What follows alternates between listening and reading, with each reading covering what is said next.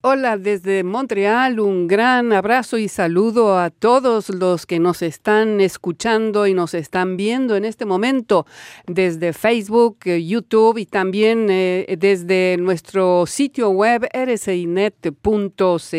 Me acompañan hoy en el programa Leonardo Jimeno, Pablo Gómez Barrios, Paloma Martínez y tenemos un invitado, se llama Juan Miguel Hidalgo, pero él dice que se llama en realidad JM Hidalgo. Ya vamos a estar conversando con JM Hidalgo. ¿Cómo están ustedes? ¿Están preparándose para esta anunciada canícula que se viene este fin de semana y que justamente se está festejando además el Día de Canadá? Este calor que dicen que va a ser insoportable. ¿Ustedes creen en eso? Para mí no hay calor que sea insoportable.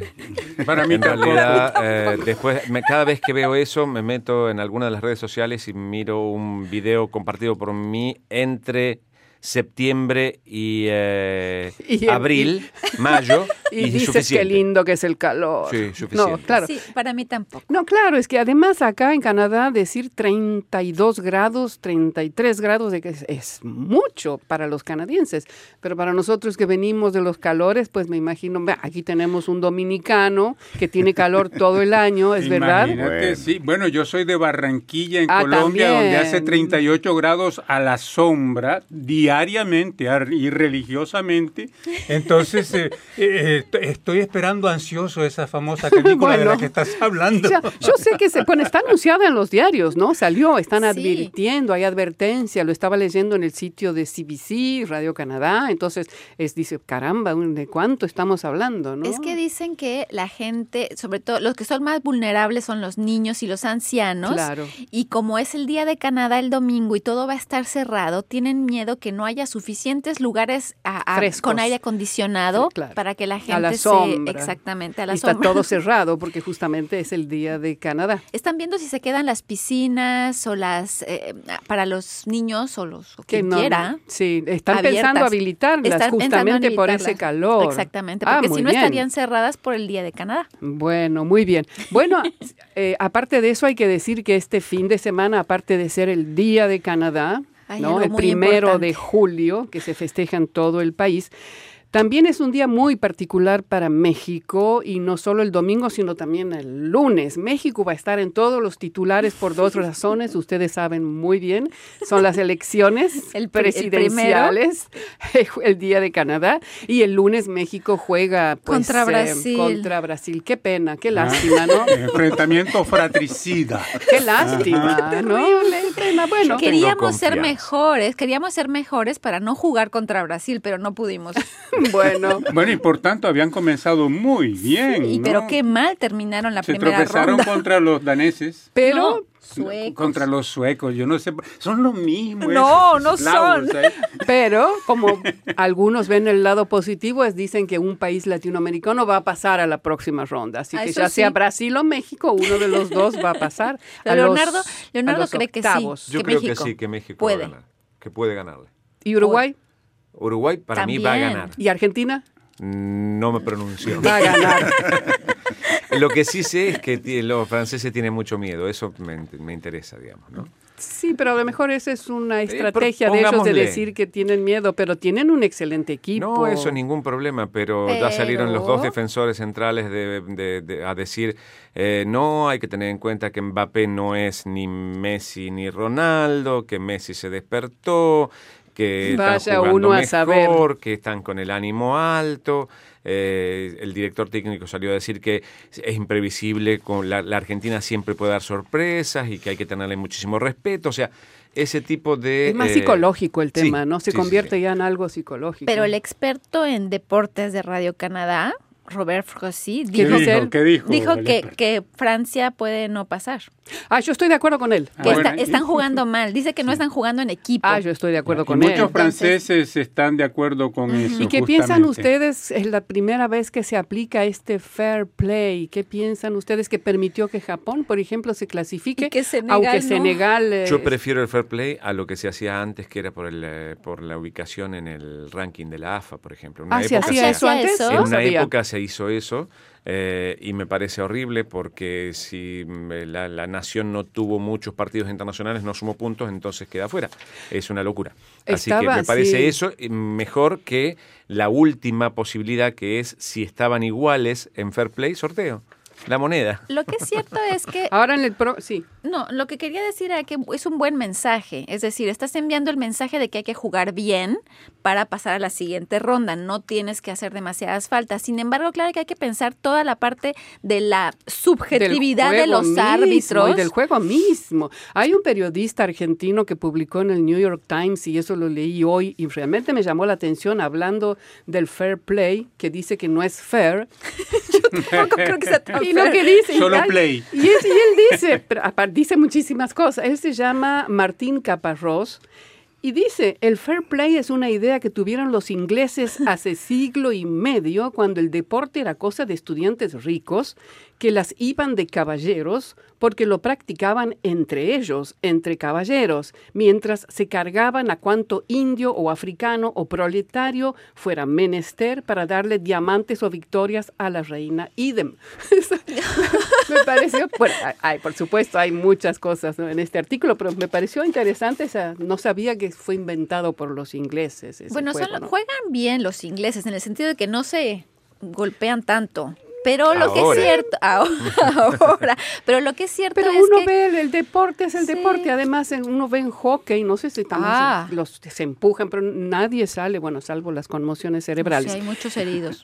sí, hay muchos lesionados. Ahora, en México estuvimos diciendo va a haber elecciones. Hemos conversado mucho sobre de este tema en Radio Canadá Internacional y los resultados dicen que pues le dan ventaja a Andrés Manuel López Obrador con el 51% de las intenciones de voto. Pablo, yo hasta vi 54 dicen por ahí. que sí va a ganar, ya ya, si la gente no hay. Bueno, se espera que gane, a no eh, ser que las, las encuestadoras eh, se equivoquen, pero por lo menos tres de las más importantes en todo el diario Reforma, el financiero y... y eh, ¿La jornada? No, hay otra que se me escapa en este, en este momento. pero son, son, grandes diarios 51%, eh, una ventaja de más de 20 puntos. Es muchísimo, eso nadie lo puede alcanzar ya, nadie lo, puede alcanzar.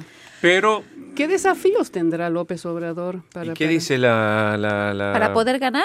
No, una vez que gane, me imagino ah, que tiene, desafíos muy grandes. Tiene desafíos muy grandes porque México está muy dividido, es un país muy dividido. Creo que es la primera vez en la que yo siento una división muy profunda entre las opiniones de la gente. Además, le han hecho una guerra bastante sucia a López Obrador en, la, en los medios sociales particularmente, pero también medios grandes. Entonces tendrá que tendrá la, el gran desafío de unificar a, los mexicanos ricos de con los mexicanos menos ricos o, pobres, porque yo creo que la división fundamental se ve ahí, por un lado. Y por otro lado, yo creo que em, yo creo que el primer desafío es que la gente salga a votar el primero de julio, porque efectivamente las intenciones de voto lo dan como ganador, pero hay que ver la gente tiene que salir a votar. En México hay una gran tendencia a no presentarse a la hora de hacer, aunque sea obligatorio, ¿ah? porque oficialmente tienes la obligación de presentarte a votar. Parece que los jóvenes van a votar, ¿no? Es lo que están diciendo, que son jóvenes que no han vivido la época famosa, gloriosa del PRI, que en este momento el PRI está muy relacionado con todo lo que es corrupción en México. Y bueno, López Obrador va a tener que hacer, enfrentar pues el tema de eh, la, corrupción en México. Es muy serio. Y además ha sido su caballo de batalla, ¿no? Siempre ha llevado por delante esa, exacto. Él armó su campaña prometiendo combatir la corrupción y la violencia. En México está en el año pasado, dice que hubo más de 25 mil asesinatos en México, ¿no? Entonces es tiene muchísimo. Tiene muchísimo por delante en el sentido de, de, de calmar los ánimos, calmar la violencia, encontrar un equilibrio, porque ah, la guerra está en, a todo lo que da la guerra al interior de, de, México contra el narcotráfico comenzó en el 2006 y no ha parado y la, las muertes... No dio resultados, no dio resultado. Entonces hay que encontrar otra manera de, enfrentar al, narcotráfico en México y por otro lado em, tiene que encontrar también, como, como decía yo, un camino para, para apaciguar los ánimos entre la gente, para no sentir esas divisiones para, para demostrarles que puede ser presidente de todos. Exactamente. Exactamente. Y además de eso, pues me imagino que el otro gran desafío que tiene López Obrador es el Telecán, el Tratado de Libre Comercio Norteamericano, que eh, lo que él dice ahora es que eh, hay que negociarlo, que es importante que estén los tres. Tiene un poco, México en estos momentos está más cerca de Canadá que de Estados Unidos, justamente por los ataques del presidente Trump hacia Canadá y hacia Estados Unidos.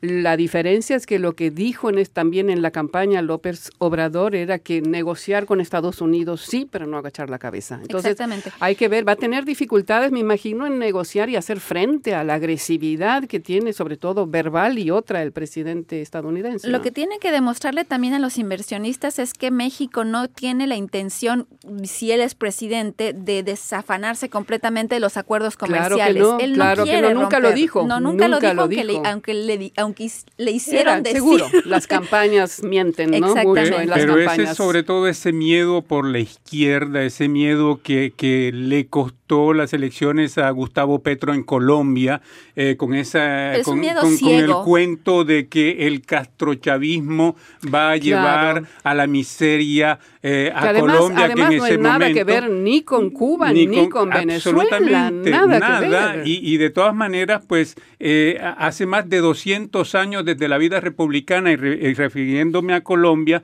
que son las derechas las que han gobernado el país y si hay miseria en el país es justamente debido a los gobiernos de derecha que ha habido desde hace más de 200 años. Mm. Entonces, de repente hay un candidato de izquierda y como está ese miedo que han inculcado que no se vuelva Colombia lo que lo que se volvió Venezuela o Cuba. O México Entonces, ahora. con México también tienen ese mismo miedo. Lo, lo, lo, lo, ex, lo, extraño, digo, no sé si eso lo conoces mejor vos al tema, es que en Colombia se haya votado a un presidente que prometió revisar los acuerdos, los de, paz. de, paz. Eso es lo, lo, más difícil de comprender cuando han vivido tantos años en violencia. Pero no colombianos. se te olvide, no se te olvide que cuando se votaron, cuando se firmaron los acuerdos de paz en La Habana, en Colombia, el, el, acuerdo de paz con la, la, la, guerrilla colombiana, se sometió a referéndum ese, claro, ese, sí. ese acuerdo de paz y fue rechazado por la población. Entonces, ¿Cómo te explicas que un país que, hay, que lleva más de 50 años en guerra un, no acepte un, un, acuerdo de paz? muy grande a, a la guerrilla, ¿no? Un, en América Latina. Un miedo yo, a la izquierda que, más que, que, finalmente... nada a la guerrilla, a, a lo sí, que pero es que, mira, no hay, no hay, guerrilla en, en México. No, no, no claro. Entonces, no, y, y, el rechazo por la izquierda... Sin embargo, López Obrador está mayoritario. Está, está, está ojo, llevando, sí, ojo, sí. ojo, no es lo mismo que Colombia. No, no es lo no, mismo no, que no, Colombia. No, que Colombia. El, el, tipo de y López campaña... Obrador va a ganar, es decir, salvo que haya una catástrofe que uno no pueda entender. De, como, di, como te digo, que la gente no puede se, que puede suceder, porque la gente puede decidir que no se presenta, porque también hubo campañas de miedo que estuvieron circulando. Y si tomas en cuenta el número de, de candidatos que han muerto, por lo menos 50 co comprobados. Y periodistas. Entre los cuales uno hace dos días. Y periodistas Exactamente, y periodistas. Entonces, entre candidatos y periodistas muertos durante esta campaña electoral presidencial en México, la gente tiene miedo que haya algo horroroso que suceda cuando se presenten a las casillas a votar. Yo no creo. México tiene como quiera un sistema electoral bastante complejo y bastante bien organizado y lo han puesto en marcha y lo y ha tenido sus errores a través de la historia, pero creo que está bien sólido. Entonces no creo que haya una catástrofe. Claro que ese es mi punto de vista desde acá. No, no, no, ¿no? seguro, seguro. Ese, ese, uno lo está viendo de lejos y está según las informaciones que, que tiene. uno tiene. La, claro. la, tercera casa de encuesta de las que les hablaba en México que dan a López Obrador como ganador es Parametría, es el Instituto ah, de sí, Investigación sí. Estratégica, Análisis de Opinión y Mercado. Sí, no pueden Entonces, equivocarse. Esta reforma, el financiero y Parametría que son, son importantes son y medios que muy serios les y dan organismos ventaja serios. a López Obrador. Por eso decimos México va a ser noticias, entonces me imagino el que el, lunes, el domingo se van a conocer los resultados Tarde. y el lunes se van a conocer los resultados del partido de México. Pasamos a la siguiente. Así que México va a estar en todas las bocas el y fin de semana México. y el inicio. Ahora tenemos, como dijimos al principio, invitado Juan Miguel Hidalgo conocido como JM Hidalgo, es un comunicador, es un antiguo oyente de, oyente de la corta de, la onda, corta de Radio Canadá Internacional. Nos escuchaba allá en República Dominicana. Está aquí de paseo, de turista en Canadá, por eso lo invitamos también a venir a conversar con nosotros. Y hay algo que tengo que decir acá, es que usted batió un récord mundial en oh. República Dominicana de permanencia en radio hablando por 80 horas sin interrupción en el año 2000. Por eso ahora estaba tan calladito. Eh, desde entonces se pronuncia muy poco. Agotó todas las palabras. 80 horas son casi cuatro días.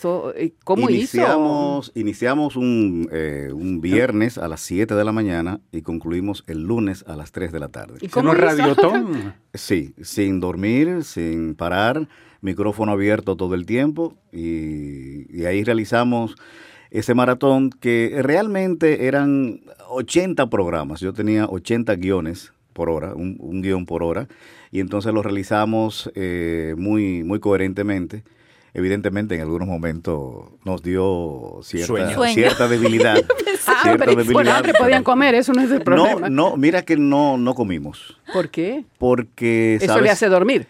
Exactamente. La, la, sangre se dirige directamente al, estómago, entonces te deja el cerebro con menos sangre. ¿Y no se vuelven loquitos? Entonces, bueno, mucho, mucho líquido, agua. El agua es lo principal. Mucha 80 horas. 80 horas. Eh, ¿Por, qué, ¿por qué hizo eso, JM?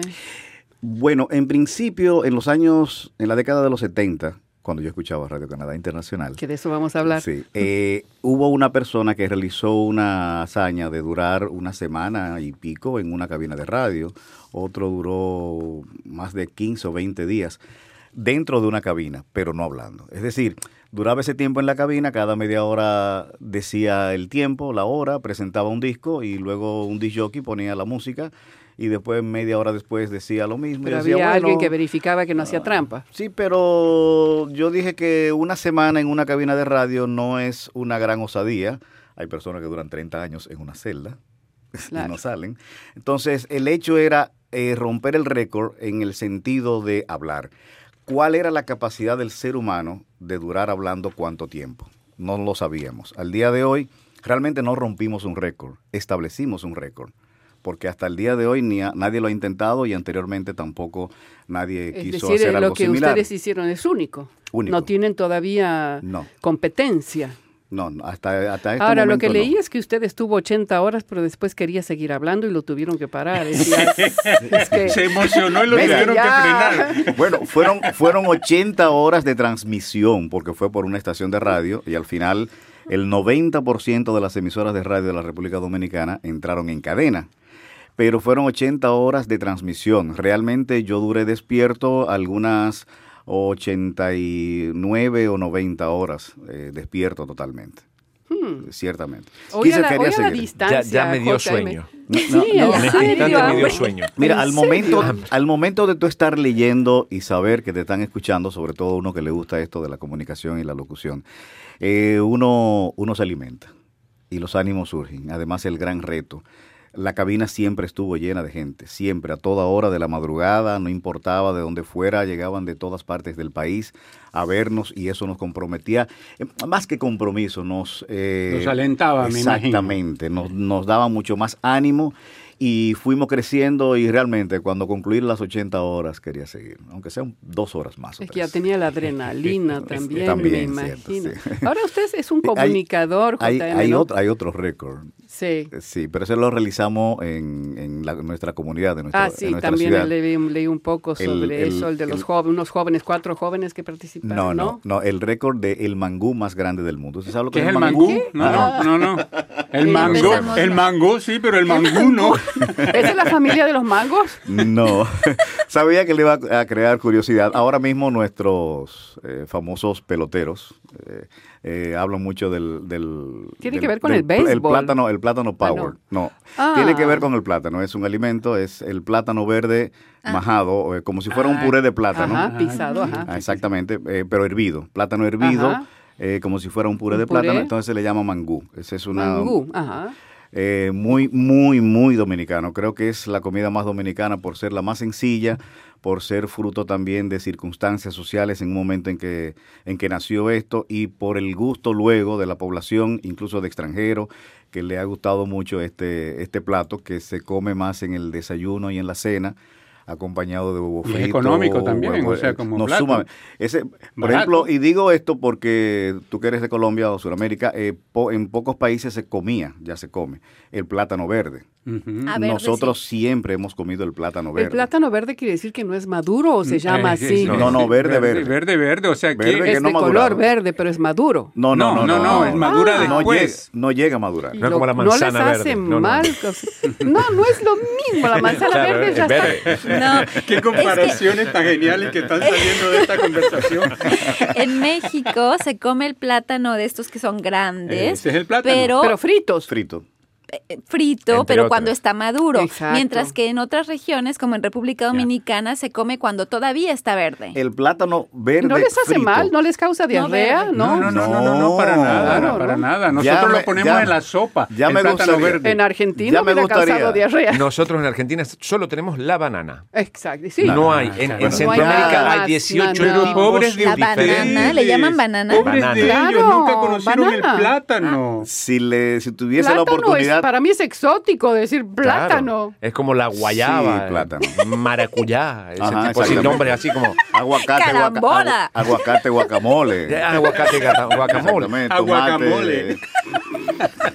bueno, pero lo culinario siempre está presente en todas las conversaciones.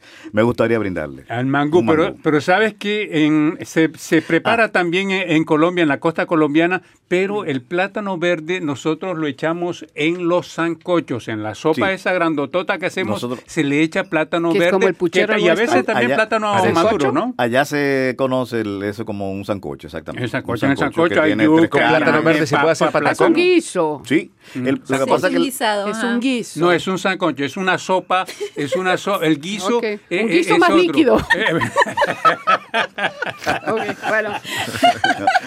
Te decía que el plátano frito, entonces en Sudamérica le llaman patacón. Nosotros lo hacemos. ¿Patacón no era patoruzú? No, no, La moneda de patoruzú. Claro, también. Entonces, en República Dominicana lo hacemos como frito verde, es más cortito. Tajaditas. tajaditas, le decimos frito verde o tostón. O tostón. Eso comí en Perú. Entonces, el otro plato que se hace con el otro plato que se hace con plátano verde es el mofongo, que ah, tiene un origen entre Cuba, Cuba, República Dominicana, y Puerto Rico. todo lo que tenga que ver con la costa. Pero más cheverongo. Es plátano verde, medio frito, medio asado, sobre todo oh, asado. Con mondongo. Eh, Eso me interesa. Mm, bueno, se puede acompañar con el mondongo. Ah, yo, comí, yo comí un plátano de esos verdes, pero no verde, sino maduro ya. bueno, ¿es verde o es maduro? maduro. Decídete, Paloma. De color verde, pero maduro. Ok. No sé, bueno, eh, al estilo colombiano, lo ponen en el, en el, en el asador.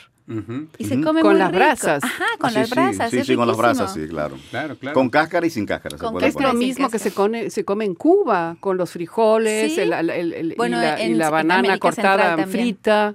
Es lo mismo, ¿verdad? Es todo Centroamérica y el Caribe. entonces. Sí, porque en el sur de México, en el sur de México, ah. más, más cerca de América Central, en la América en México, la parte centroamericana de México, este, Ya lo estás deslindando de norte, la parte norteamericana. Hay un problema geográfico ahí, ¿no? De acuerdo. No, no, no. Al contrario, sí, México tiene una parte en América del Norte y una parte en América Central, geográficamente. dos pieces, dos pieces. Eh, todo esto viene acá a, razón de que dijimos que hicimos un otro récord, que fue el mangú más grande del mundo. Ah, wow. ¿Cuánta gente participó? Eh, en la preparación, cerca de 2.000 personas. Ah, fue muy grande. Para consumirlo otras tantas. Sí, sí, sí. Eh, el tamaño del plátano. Estuvimos hablando. No, no, no.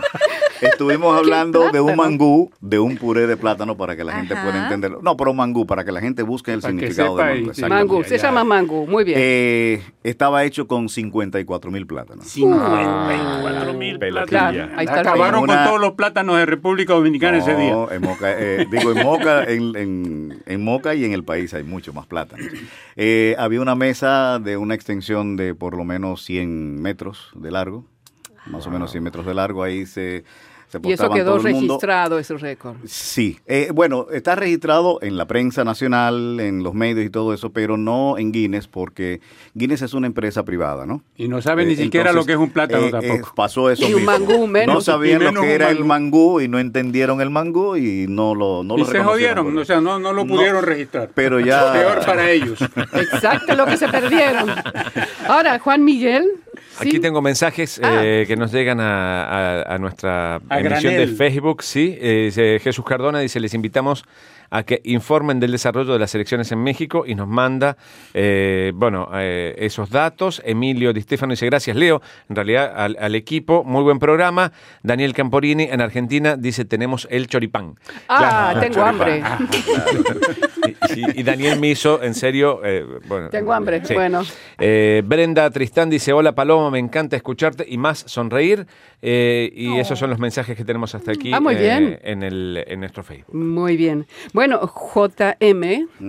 Em, ahora sí, dejando el mangú de lado. Dejando el mangú de lado, hablemos un poco de su experiencia como radio escucha de la onda corta y cuando nos escuchaba un poco a Radio Canadá Internacional. ¿Cuándo era eso?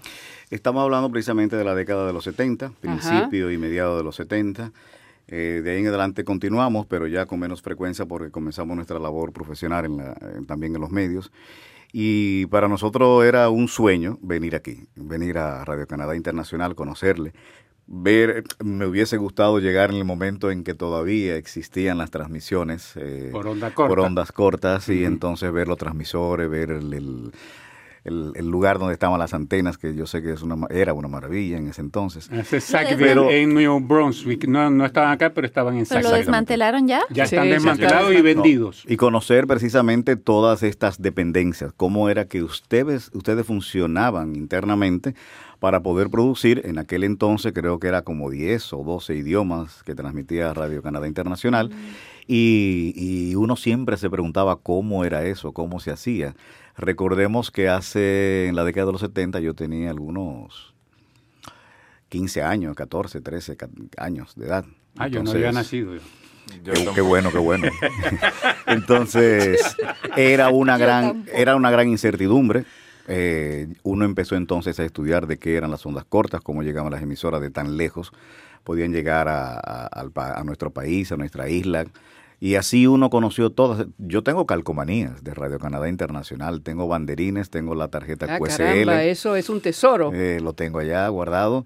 Eh, y tengo de varias estaciones también de, onda corta. Eh, Radio Francia, Radio France Internacional, Radio Deutsche Welle, la, Radio Nederland, que era una de las, de las favoritas también junto con Radio Canadá. Y que entonces uno se fue alimentando también de las informaciones, de ustedes, los locutores, escuchar un no es lo mismo escuchar un locutor, por ejemplo, de República Dominicana, que escuchar un locutor ya de una emisora internacional. ¿Por qué no es lo mismo? Porque en las, en las estaciones locales son muy coloquiales. Ah. Entonces aquí es más formal, hay un guion, hay, una, hay un punto de partida y hay un punto de llegada en, un, en un espacio Allí no es, allí tú entraste, hablaste, comenzaste y terminó como termine. No hay objetivo. Era muy formal hasta que hablamos del mangú. bueno, y aún así, no, nosotros nos salimos un poco de esa formalidad. Pero volvimos a la línea. Exacto, exacto. siempre. siempre hay una, una columna vertebral, entonces, ok, uno puede salirse, pero vuelve. Pero a la mayoría de los programas, además de que la radio, en, sobre todo en, tengo que hablar del, del Caribe, ¿no? Eh, es muy alegre, es más musical que, hablada. En las últimas décadas es cuando se ha puesto de moda los talk shows en la radio, pero anteriormente era todo música, todo música, mucho más música tropical, más que música clásica, más que música instrumental. Existían estaciones de radio, eh, como en otros países, pero más la música del, día a día. ¿no? Entonces, eh, al escuchar a Radio Canadá, uno escuchaba otro tipo de música, encontraba otro mm. tipo de producciones, ya uno le empezaba a gustar la radio, comenzaba entonces a trabajar en ella, empezamos grabando anuncios de películas y todo esto, y reportábamos incluso aquí a Radio Canadá las transmisiones a través con el código SIMPO. Ajá, exactamente. exactamente. para saber la calidad del audio, ¿no? Sí, sí, y que Sonido, interferencia, ruido, pertuberancia, eh, ¿cómo es? pertuberancia, sí. Eh, sí y, Perturbar, sí. Perturbación. Perturbaciones. Y la O, no me recuerdo. La O que era. O Canadá. bueno, entonces digamos que usted se dedicó a los medios un poquito también gracias a eh, Radio Canadá Internacional. Claro que sí.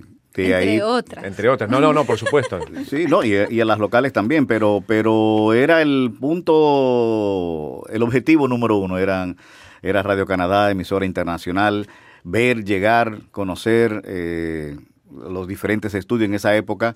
Estamos hablando de la década de los 70 los estudios de grabaciones de las emisoras de radio de República Dominicana ni parecerse a lo que aquí existía en ese momento. Eh, las mismas transmisiones, eh, los equipos de transmisión, el equipo técnico, el equipo humano.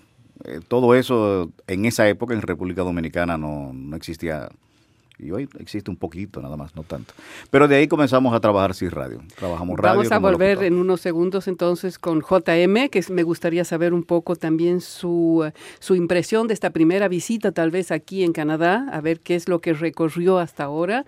Nosotros vamos a ir un poco, porque no nos queda mucho tiempo, vamos a conversar sobre los temas destacados esta semana. Paloma, estás hablando de discapacidad y de interactuar con los demás a partir de nuestra diferencia e identidad y es un coloquio que tuvo lugar en el oeste canadiense. En la ciudad de Winnipeg en particular, organizado por la, la Universidad de Saint Boniface, que es la universidad francófona de esa, de esa ciudad. Es en Manitoba, en la provincia de Manitoba. Exactamente, y fue organizado por una argentina que se llama María Fernanda Arendsen.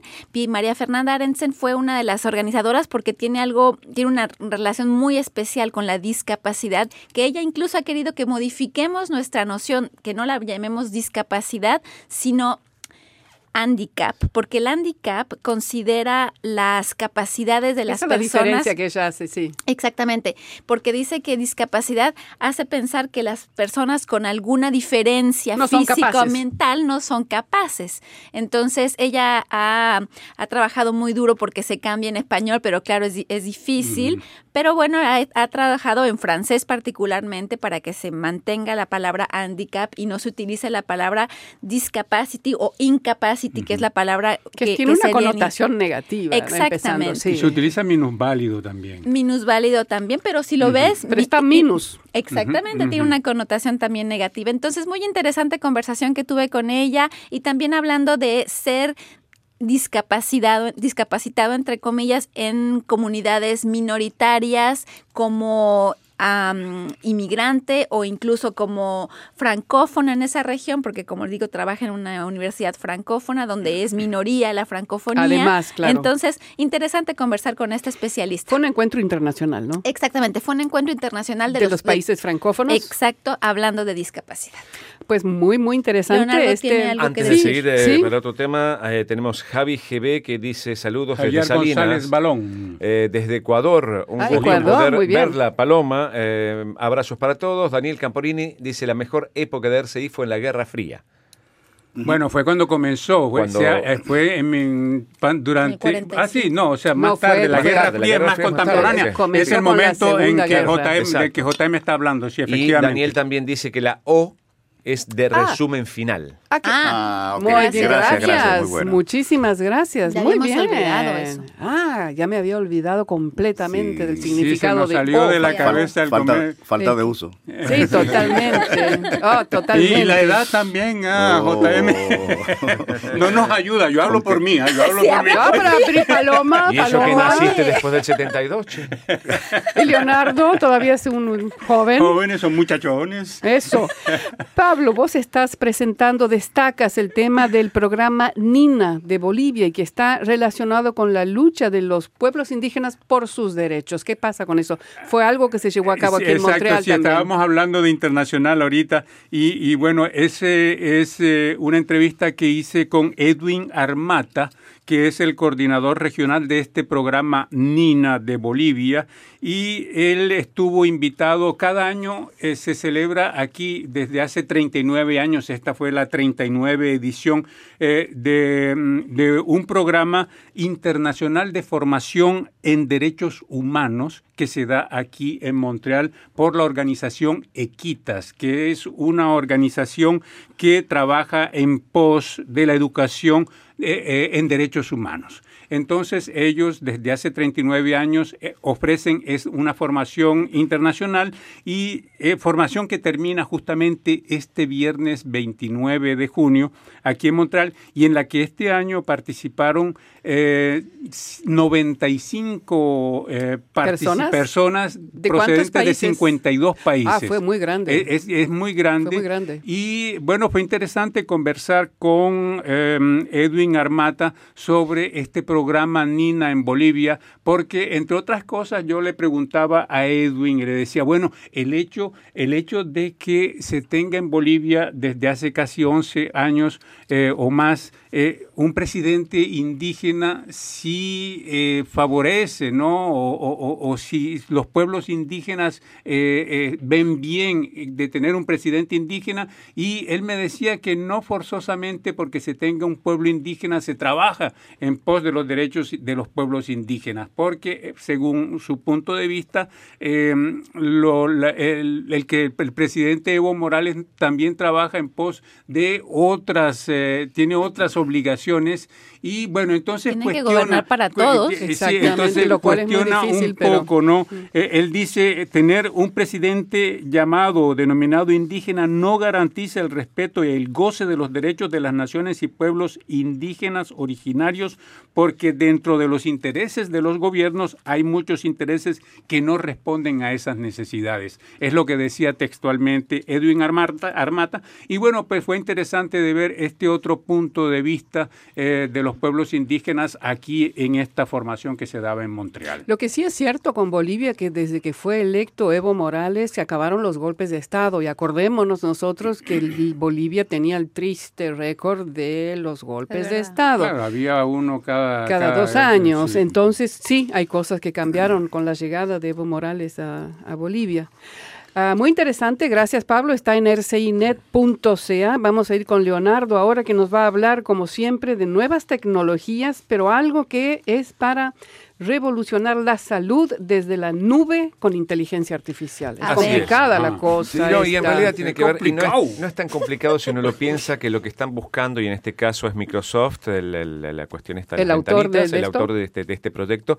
En realidad hay un montón de las grandes de informática que están haciendo lo mismo, pero Microsoft se ha puesto, digamos, eh, eh, en la cabeza hacerlo y hacerlo bien, y han contratado ex directores de otras cuestiones que tienen que ver con la salud y con la informática para poder llevarlo a cabo. Y en realidad lo que tiene que ver eh, es conectar todas las personas que tengan un dossier clínico, un expediente clínico, eh, a, la, a la red, justamente en la nube, para que la inteligencia artificial haga un recorrido de toda esta información para mejorar los sistemas de salud.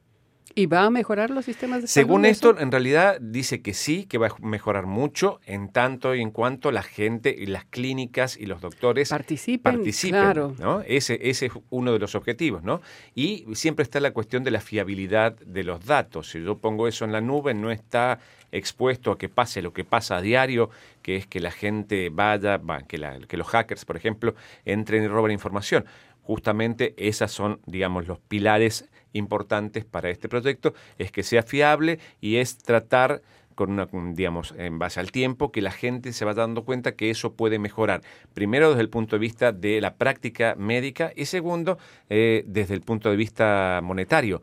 El sistema de salud en Estados Unidos solamente ahorraría muchísimo dinero eh, si todo esto se Y eso beneficiaría a los estadounidenses y sobre todo a aquellos que no tienen los medios para pagarse los costos de la salud, que son elevadísimos y son los, privados. Exacto, exacto. Ese es uno de los objetivos, que cuando uno ofrezca que se pueda, digamos, eh, juntar toda esa información en pos de toda la población que esté conectada con, este sistema de salud. En realidad, por ejemplo, en Canadá hace un par de meses atrás ya se conectaron todas las, eh, las farmacias. El, expediente médico que yo tengo en mi farmacia está conectado, a cualquier farmacia accede al servicio médico, la haya abierto yo en, en, cualquier, otra, farmacia. Y eso se está empezando hace poquito, digamos que eso es en pequeña escala y desde el punto de vista farmacéutico, y en este caso es a gran escala y con todo el sistema de salud de Estados Unidos principalmente, y después, bueno, al mundo si es que esto, si es que esto prospera. Complicada la cosa, pero parece interesante si funciona, porque hay que ver, ¿no? Son nuevas tecnologías, se están probando, puede ser, pero... Yo solamente quería decir que, que, Canadá tiene un lugar bastante interesante, bastante importante en términos de inteligencia artificial y medicina. Hay unidades de investigación en las universidades canadienses específicamente dedicadas a estudiar las maneras en que la genética y que otros tipos de cosas pueden ser analizados a través de las máquinas inteligentes que ellos llaman y que sean beneficiosas para detectar más rápidamente las posibilidades o las propensiones a tener una enfermedad o otra. Eso ya se hizo con un proyecto desde Google hace cinco o seis años atrás por, un, por las búsquedas en el motor de, búsquedas de Google, el portal de Google, uno sabía dónde se iba desplazando, por ejemplo, un, eh, un brote de sarampión porque la gente cuando tiene los, los síntomas básicos busca sarampión. Entonces las búsquedas van incrementando por zonas, entonces uno va viendo cómo se va moviendo, entonces eh, lo que en, ese momento intentó Google era determinar que en aquella zona que va, porque esto va subiendo, en aquella zona va a haber un brote de sarampión. Me imagino que se están manejando con y ahora lo, hacen con genética ahora, entonces a partir de una base de datos genética de un grupo de personas pueden determinar qué otro grupo de personas va a tener la misma enfermedad. facilita mucho estas nuevas tecnologías. ¿Y tú, Leonora, de qué nos vas, qué nos presentas? Ah, bueno, yo ya iba, iba con JM. pues ya no queda mucho tiempo, entonces lo que yo les estoy presentando es sobre el tema de que López Obrador quiere que México deje de hacer el trabajo sucio de Estados Unidos y se está refiriendo a justamente que es Estados Unidos el que más gente de Centroamérica expulsa y con violencia a los centroamericanos que intentan pasar hacia Estados Unidos. Y ese fue un acuerdo que hizo el actual presidente mexicano, Peña Nieto, con Obama. Habían negociado a cambio de dinero para proteger toda esa zona eh, fronteriza. Entonces, lo que López Obrador quiere es que se termine de hacer ese trabajo sucio, como él le llama. Exactamente. A humanos a los centroamericanos en México. Exactamente. Entonces, pues, y es un tema candente en este momento, sobre todo con lo que está pasando en Estados Unidos con los inmigrantes eh, centroamericanos. Ya antes de irnos, ya no nos queda más que un minuto y medio, dos minutos. JM, cuéntenos, y me cuesta decirle JM. Vamos a decir que se escribe JM el nombre. JM es joven mocano. Ah, mocano. Moca, Moca es mi ciudad natal. Ah, mi ciudad natal. Yo dije café, café ¿eh? estamos todos. Entonces, joven mocano. nos, nos sentimos orgullosos en parte por la participación de un dominicano en las elecciones, bueno, en las elecciones, bueno, sí, en el proceso electoral de México, que es la del expresidente Leonel Fernández como encargado de la OEA. Ah, está también ahí entonces. está como observando. El, jefe de, la observa, de, la, de los observadores. De la misión de, observadores. Nos sentimos sumamente Ah, muy bien. Ahora, eh, cuéntenos un poco. Usted llegó aquí hace pocos días. Hace pocos días ya. ¿Qué es lo que vio? ¿Qué es lo que le llamó la atención? Fuimos a Quebec, eh, hemos andado mucho aquí en la ciudad. No, lo principal era venir aquí. Ajá. Es la primera vez, ¿no? Sí, es la primera vez. Bueno, muy bien. El segundo objetivo eh, era familiar, que era visitar a mi hija, que se va a mudar precisamente este fin de semana, cambia de apartamento. Y tercer motivo, el Festival de Jazz de Montreal. Claro, empezó. No puede que empezó anoche, ¿no? Anoche, sí. Empezó anoche. Entonces se conjugó todo y, y, veo que voy a celebrar también aquí el Día de Canadá el domingo, de manera que más que bien para, me, queda mucho tiempo porque me voy a mediados del mes que viene de, y así estaré visitando algunos museos. Estuvo en Quebec, en la ciudad de Quebec, entonces está en Montreal. ¿Va dónde va además? Que queremos ir a Ottawa. Eh, ¿Y las cataratas de Niágara no? Ya había ido. Ah, ya había estado. Ya había ido. Ah, Sería una buena época. Del lado de Estados Unidos, probablemente, ¿no? Del, lado, de, Canadá. Del lado de Canadá vinimos y fui visitamos varios, varios lugares más. bueno, a decir verdad, hemos visitado Canadá ya como cuatro veces. Ah, bueno, Porque su hija vive acá. Sí, mi hija vive aquí, eh, trabaja... En, en, la OASI. En la OASI. Y entonces, en la Organización de, la, Aviación, Civil, Internacional. Exactamente, entonces Ah, va a cumplir un año y quisimos venir a visitarle y, ah, como dijimos, pues ayudarle en la mudanza. Claro. Porque el primero de julio se cambia todo el mundo de casa. Exacto. en Quebec. en Quebec. Eso es un... Una ciudad de gitanos el primero de julio acá. No, que de hecho es curioso que todo el mundo se muda en una misma fecha, el 30 y el día primero. Y eso allá no, allá tú te mudas el día que sea, cuando puedas. Es que los contratos... Sí te mudas, ¿no? Porque puedes pasar toda una vida en una casa. Entonces, ese orden a mí me, me, llama la atención y lo veo muy positivo, es muy, muy bien. Pero son de las cosas curiosas que uno ve acá en, en Canadá. Pues muy bien. Y de, dígame en una palabra la ciudad de Quebec, ¿qué le gustó? De Quebec, eh, bueno. Una palabra, dije. bueno. Y bueno. Agua. Ah, claro, mucha agua, río, claro. El río San Lorenzo, ahí pasa por ahí. Hasta allá. Mm. Bueno, ya no nos queda más tiempo hoy, se nos fue terriblemente rápido. Pero el yo acepto una Muchísimas invitación gracias. para el año que viene, no hay problema. JM Hidalgo, muchísimas gracias Muchas por haber gracias participado con nosotros en el programa. Gracias a todos ustedes, nosotros, y será hasta la próxima. Hasta la próxima. Adiós, Bye. chao. Chao a todos.